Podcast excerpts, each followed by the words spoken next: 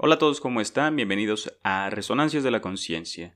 El día de hoy referiremos y ahondaremos en el tema el nihilismo, muy mencionado en alguna terminología referente a Nietzsche, Friedrich Nietzsche, este filósofo, inclusive poeta alemán, que nos dejó gran reflexión y pensamiento profundo sobre algunos caracteres específicos de la vida, de la actividad humana, de la moral y la ética, etc. Muchas cosas nos dejó. Pero ¿qué es el nihilismo? Como nihilismo se denomina la corriente de pensamiento filosófico que niega toda creencia, principio o dogma, ya sea religioso, político o social. Esto quiere decir que niega las religiones como... Esto va más, más allá, esto es como existencialismo que niega que precedemos de algún tipo de organización social o religiosa, ¿no?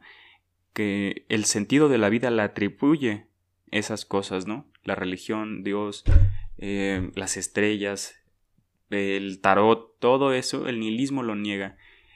Nos dice que el, el nihilismo sostiene que la existencia carece de sentido, o sea, nada le aporta sentido que simplemente estamos aquí, y que no hay, como tal, ninguna entidad superior o sobrenatural que la dote de significado, objetivo o propósito en sí.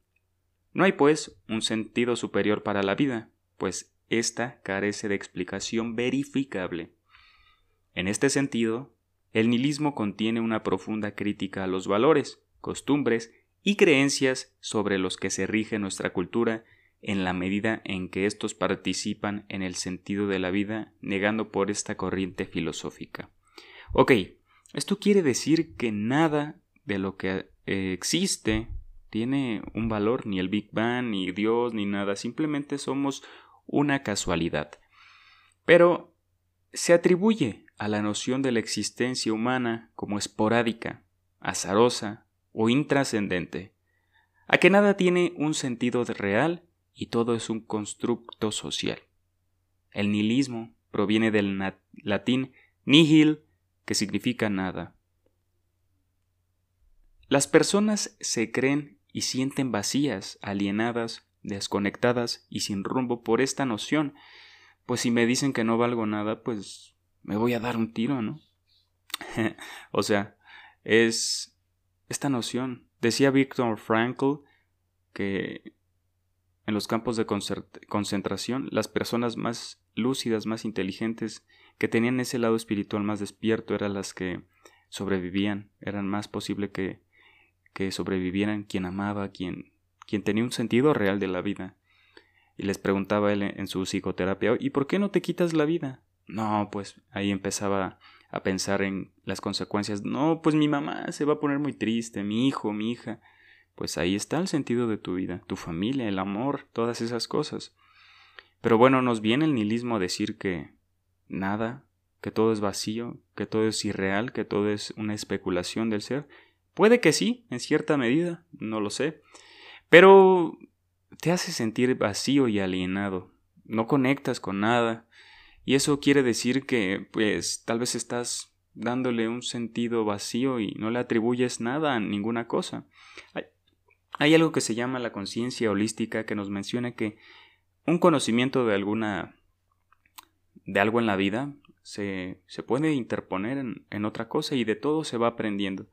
De las relaciones personales podemos aprender a cómo negociar, ¿no? Perdón.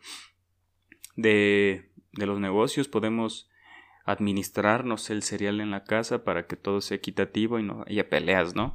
Eso es el nihilismo, ¿no? diferentes conocimientos que se juntan y se emplean en diferentes campos de, la vida, ¿no? Eh, la conciencia, la holística, perdón. Pero bueno, el ser nos dice Aristóteles que por naturaleza somos un ser social. Nos menciona que somos capaces, animales capaces de generar administración y organización. Pero a su vez la identidad del ser humano tiene que sentirse validada, ¿no crees? Aceptada, buscando reconocimiento y aceptación. Por ejemplo, muchas veces no nos hemos cuestionado por qué nos gustan las cosas que nos gustan, pero supongo que en algún momento tú le vas a algún equipo de del fútbol porque tu familia le fue a ese equipo, ¿no? Entonces, nosotros construimos nuestra realidad en base a la aceptación. Pues en tu grupo de amigos tal vez tú no fumabas, pero ellos fumaban. Empezaste a fumar, ¿no? Aceptación. O no te gustaba el anime, pero pues no querías que sentarte solo a comer en el receso y te juntaste con los otakus y pues ahora eres parte de ellos, ¿no? Eres un otaku por esa validez y esa aceptación. Y así funciona la vida, porque somos animales em, sociales, que nos decía Aristóteles. Pero hay algo bien interesante que nos menciona Hegel. Hegel nos menciona en la dialéctica del esclavo y el amo que el ser busca un mentor, alguien que le enseñe cosas, para posteriormente superarlo, convirtiéndose en amo esta es una analogía y una metáfora muy bonita porque yo busco superar a mi maestro, ¿no? Todo lo que me está enseñando. Yo lo busco, es más, busco ser su esclavo para posteriormente superarlo y así crecer.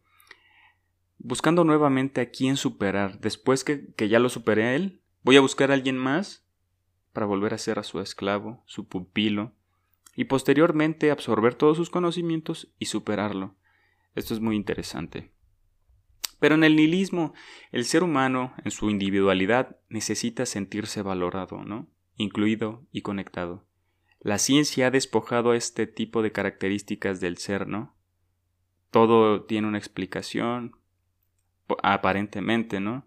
Pero no es así. Hay algo más trascendente que la ciencia, que la, que la vida misma.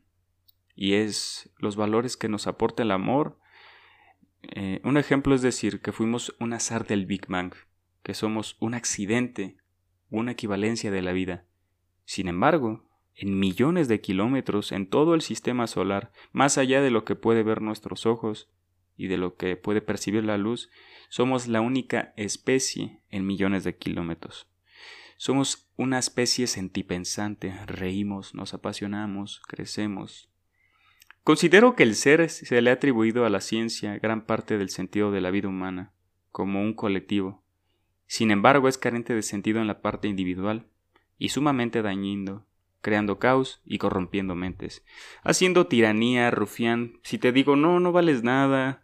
Eh, hay algo bien interesante que se llama coerción, que muchos grupos radicales que explotan en lugares transcurridos, por así decirlo, ya sabes a qué me refiero, eh, les hacen coerción, los hacen creer que no valen nada, los destruyen mental y psicológicamente, ¿no?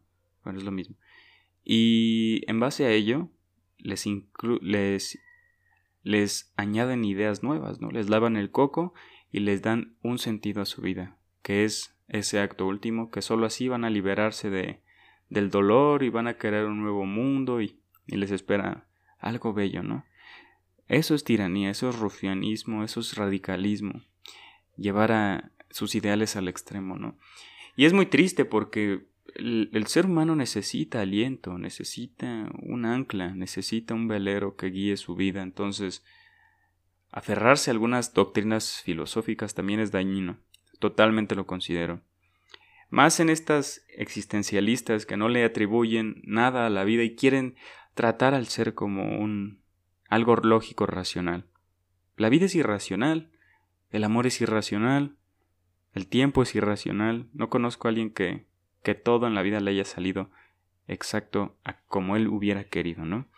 Entonces, este nihilismo nos deja personas sin identidad, sin sentido. Puede llevar al radical esta noción creando almas enfermas, ¿no? Nos apasionamos, creamos magia, artistas, sensibilidad, el suprahombre, Espero que te haya gustado y toma lo que creas pertinente, necesario y oportuno. Esta es mi definición del nihilismo, lo que yo creo y considero. Te mando un gran abrazo y apoya el canal. Nos vemos.